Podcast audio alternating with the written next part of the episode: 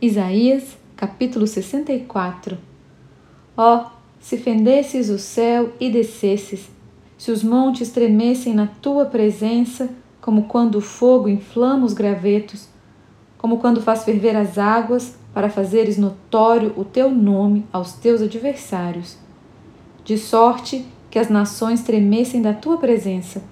Quando fizestes coisas terríveis que não esperávamos, desceste e os montes tremeram à tua presença.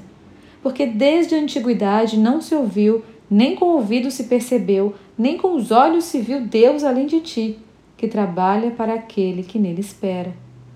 Sais ao encontro daquele que com alegria pratica justiça, daqueles que se lembram de ti nos teus caminhos. Eis que te iraste, porque pecamos. Por muito tempo temos pecado e havemos de ser salvos mas todos nós somos como o imundo, e todas as nossas justiças como o trapo da imundícia.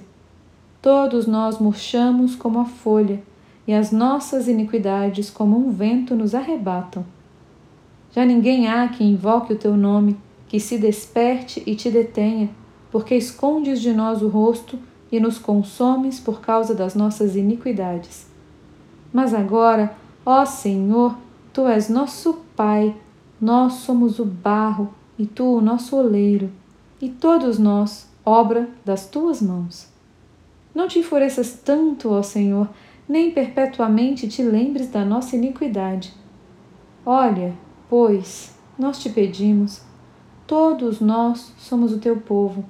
As tuas santas cidades tornaram-se em deserto, Sião em ermo.